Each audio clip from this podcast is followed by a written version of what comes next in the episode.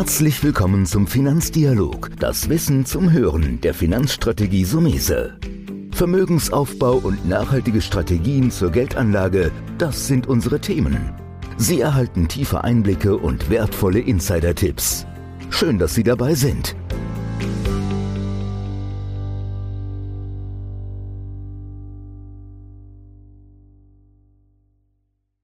Heute reden wir über Dividendenaktien. Warum sind Dividendenaktien so interessant und wie sollte man dort investieren?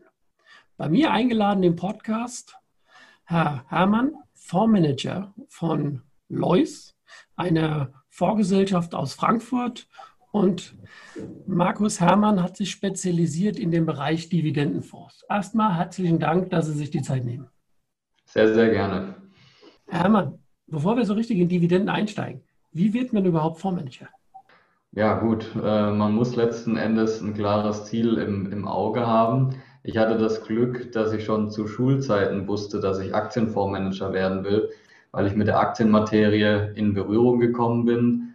Ähm, das hat mich nicht mehr losgelassen. Es ist ein unglaublich interessanter Job. Äh, man hat letzten Endes täglich verschiedenste Aufgaben, beschäftigt sich mit verschiedensten Themenfeldern. Das heißt, das ist ganz klar ein Beruf, der nicht langweilig werden kann. Man weiß nicht, was einen am Tag erwartet, wenn man morgen ins, morgens ins Büro kommt, sei es von Unternehmensseite, von Weltpolitikseite oder anderen Sachen, die durch die Finanzmärkte geprägt werden. Und äh, dementsprechend, dementsprechend ist es einfach mein Traumjob. Ähm, ich habe dann schon zu, zu Schulzeiten eben gewusst, das will ich mal werden habe dann mein Studium darauf ausgerichtet, bin dann 2011 zu Lupus Alpha gekommen, einem anderen Frankfurter Asset Manager und dort war ich dann einfach zur richtigen Zeit auch am richtigen Ort. Da gehört auch immer ein bisschen Glück dazu, ähm, dass man gerade dort ist, wo man letzten Endes dann zum Fondsmanager aufsteigen kann. Das war bei mir dann schon nach einem Jahr der Fall, ähm, nämlich im Jahr 2012 als ich dann meinen ehemaligen Dividendenfonds bei Lupus Alpha aufgelegt habe und das Konzept entwickelt habe. Und den Fonds habe ich dann äh, während den letzten sieben Jahren erfolgreich gemanagt und habe jetzt das Konzept im Prinzip auf den jetzigen Fonds bei Lois, den Lois Premium Dividende übertragen. Also vielleicht hört der ein oder andere zu, auch mal. Wir haben mal den einen oder anderen jüngeren Hörer, der auch sagen will, wie wird man eigentlich Fondsmanager? Deswegen danke für so ein bisschen den, den Einblick. Jetzt ist es natürlich so, Sie haben es ja schon angedeutet, es gibt ja unendlich viele Möglichkeiten und Anlagekategorien. Warum haben Sie sich für Dividendenfonds interessiert oder sind da eingestiegen? Das Dividendenthema war ja schon immer eines der Hauptthemen am Aktienmarkt. Letzten Endes zeichnet ja langfristig ein gutes Unternehmen aus, dass es solide Gewinne erwirtschaftet. Und die Dividende ist ja nichts anderes als die Gewinnausschüttung eines Unternehmens an die Anteilseigner. Das heißt, das, was der Anteilseigner jedes Jahr äh, am Gewinn eben bekommt. Das wird in Form von Dividende ausgeschüttet. Und äh, dementsprechend ist es natürlich attraktiv, auf die Unternehmen zu setzen, die über lange Zeiträume auch attraktive Gewinne erwirtschaften.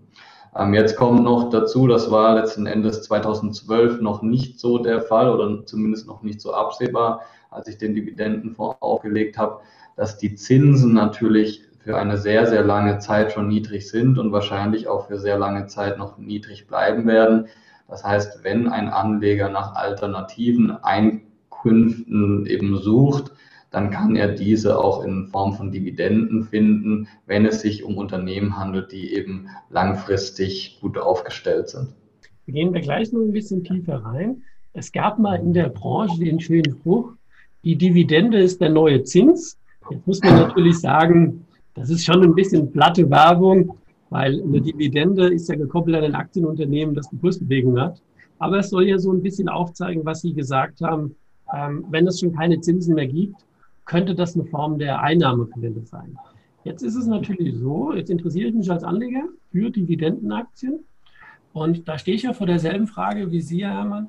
Wie finde ich für meinen Fonds, in dem Fall für mein Depot als Privatanleger, oder wie finden Sie für sich und welche Auswahlkriterien setzen Sie an, dann eigentlich die richtige Aktie? Also für uns ist ganz wichtig, und das äh, verfolge ich jetzt schon seit eben den letzten sieben Jahren, ähm, es macht keinen Sinn, nur auf die Titel zu setzen, die am meisten Dividende ausbezahlen, weil das Problem ist meistens, wenn ein Unternehmen sehr, sehr viel seines Gewinns ausbezahlt oder teilweise sogar mehr als den eigenen Gewinn, dann ja, ist das natürlich langfristig eine schwierige Angelegenheit, wenn es darum geht, Geld wieder zu reinvestieren, ähm, um das eigene Wachstum voranzutreiben, um beispielsweise in Forschung und Entwicklung zu investieren. Das ist dann schwierig, wenn ich ständig äh, meine Aktionäre mit einer hohen Dividende beglücke. Ähm, deshalb war für mich immer der goldene Weg, dass man eben auf die Mischung setzt aus einerseits konstanten Dividendenzahlungen, aber andererseits muss es dem Unternehmen natürlich auch ermöglicht werden, weiterhin in das eigene Wachstum zu reinvestieren, ähm, Forschung und Entwicklung voranzutreiben und dann eben die, dadurch die Grundlage für weiter steigende Dividenden dann auch zu legen. Und das ist letzten Endes aus meiner Sicht der Königsweg. Das, das ist im Prinzip schon eine taktische Frage, die sich da einstellt, weil Sie haben ja dann ein Kriterium entwickelt. Und das muss ja jeder Privatanleger auch, wenn er sich entscheidet, am Aktienmarkt zu investieren, dass Sie gesagt haben, okay, konstante Dividenden und trotzdem noch Gelder für Forschung und Entwicklung. Aber wie muss ich mir das in der Praxis vorstellen? Jetzt sagen Sie beispielsweise, ähm, mach jetzt mal andersrum, erfüllt das eine Deutsche Telekom beispielsweise? Oder wie, wie geht man dann vor? Also, weil ich glaube, dass viele Privatanleger erstmal nur schauen, wer zahlt viel Dividende. Das ist ja auch so einfach, was Sie sagen, aber im Grunde zu einfach. Wie finde ich dann die Kennzahlen, was die in Forschung und Entwicklung noch investieren? Das ist wahrscheinlich Bilanzlesen angesagt, oder?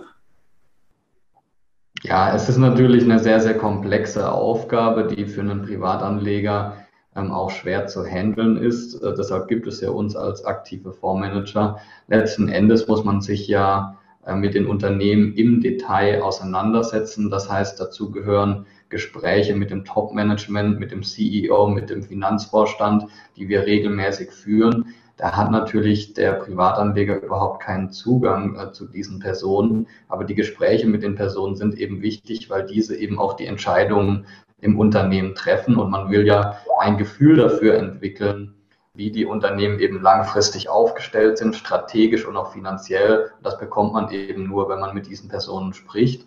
Darüber hinaus, wie Sie gerade gesagt haben, ist es natürlich wichtig, das Zahlenwerk zu analysieren. Da muss man sich natürlich auch auskennen, was äh, steht in so einer Bilanz, ähm, wie sieht die Gewinn- und Verlustrechnung aus und dann geht es eben darum, Prognosen anzustellen für die zukünftigen Jahre, denn die Börse handelt ja immer die Zukunft. Ähm, letzten Endes ist jeder Marktwert eines Unternehmens ähm, nur letzten Endes die ja, abdiskontierten Erwartungen der Zukunft. Das heißt, ich muss die nächsten Jahre einschätzen können, so gut es geht.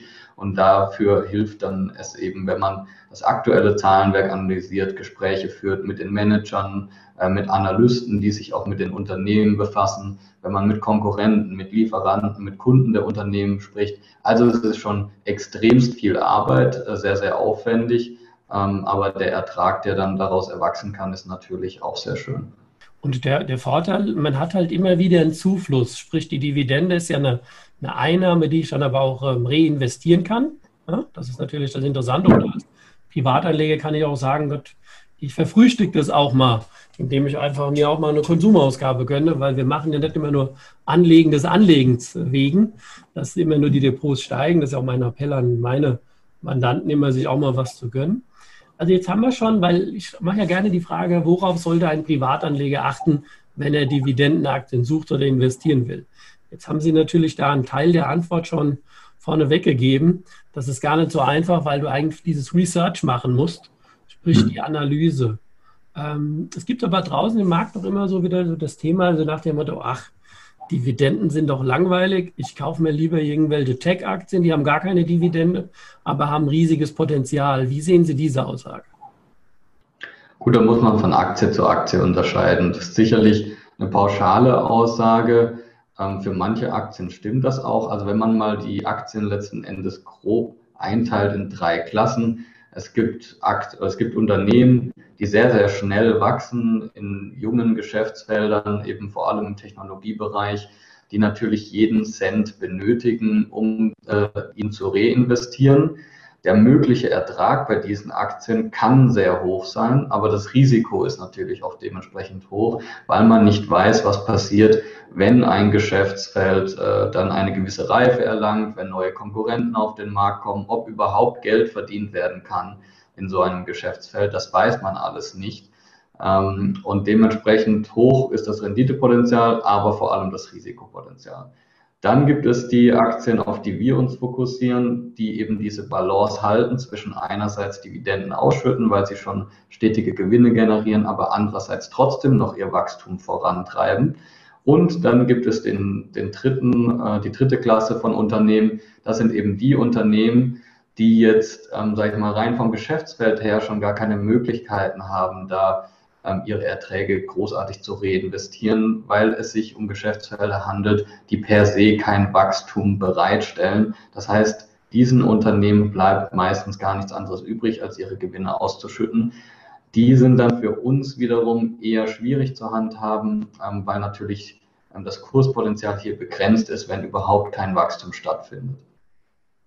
Ja, das ist nochmal eine sehr gute Zusammenfassung. Und wir suchen ja bei Dividendenaktien oder Dividendenfonds genau diese goldene Mitte, die, die Ideale. Genau. Da, weil dann hat man, ich muss nur trotzdem an den früheren Zeiten denken, das ist alles jetzt schon ein bisschen länger her, aber wenn ich so denke, damals RWE, die Versorger waren mega tolle Dividendenaktien. Ja? Dann kam im Prinzip der Atomausstieg, Geschäftsmodell war auf einmal platt oder Telekom wurde lange Zeit gehandelt als guter Dividendenwert. Also gilt es auch bei Dividendenwerten doch immer wieder zu fragen, ist das Geschäftsmodell des Unternehmens noch aktuell und wie Sie gut gesagt haben, kann ich den Ausblick nach vorne noch positiv sehen? Genau, richtig. Darauf kommt es an. Letzten Endes ähm, haben diese Unternehmen, die Sie gerade auch genannt haben, die deutschen Versorger beispielsweise, lange über ihre Verhältnisse Dividenden ausgeschüttet. Das waren klassische Beispiele von Unternehmen, die ähm, ja getrieben durch äh, die Aktionäre, sprich die Kommunen waren das natürlich dann vor allem bei den Versorgern ähm, zu den Dividendenausschüttungen getrieben wurden, weil diese klammen Kommunen diese Dividendenausschüttung für ihre Haushalte gebraucht haben. Das war natürlich aber dann sehr, sehr schädlich für die Unternehmen selbst.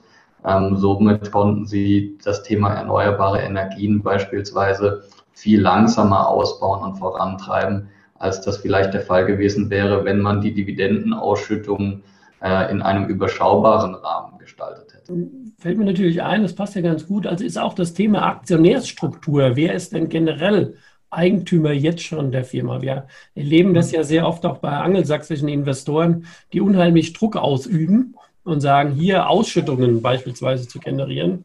Ähm, ich weiß nicht, ob Sie dazu was sagen können, aber zwischendrin denke ich, das Thema Bayer und Monsanto das war einfach ein absolut falsches Thema, ja, weil das Management eigentlich doch von außen getrieben wurde, eine Übernahme zu machen, die eigentlich nicht sinnvoll ist. Wie sehen Sie das? Mit Bayer und Monsanto meinen Sie ja. oder generell mit den angelsächsischen Investoren? Äh, sagen, wir, sagen wir mal beides, jetzt bin ich neugierig geworden. Ja gut, zu Bayer und Monsanto habe ich keine klare Meinung, äh, muss ich offen äh, sagen. Ich denke, letzten Endes wird man auch erst wahrscheinlich in zehn Jahren äh, sehen, ob das rückblickend Sinn ergeben hat oder nicht. Die Risiken sind auf jeden Fall enorm, die man eingegangen ist. Das kann man jetzt schon festhalten. Ob die Erträge dann so kommen, wie man gedacht hat, das, das muss man mal abwarten.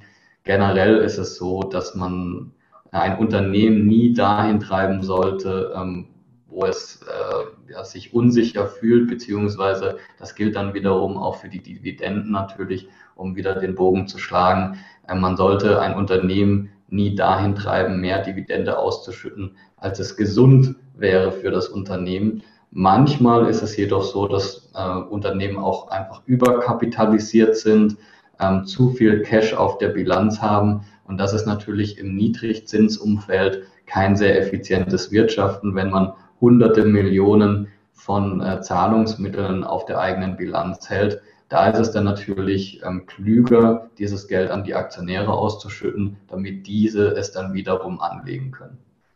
Ja, da würde ich doch fast sagen, das ist schon ein perfektes Fazit für den Bereich. Von meiner Seite schon mal an der Stelle danke für den tiefen Einblick in den Aktienmarkt und insbesondere sehr, sehr gerne. von den Dividendenwerten. Gibt es noch ein abschließendes Fazit oder Statement, das Sie dem Privatanleger noch mitgeben wollen? Gut, letzten Endes ähm, würde ich jedem Privatanleger empfehlen, ähm, den, den Hauptteil seiner Aktienanlage wirklich in professionelle Hände zu geben.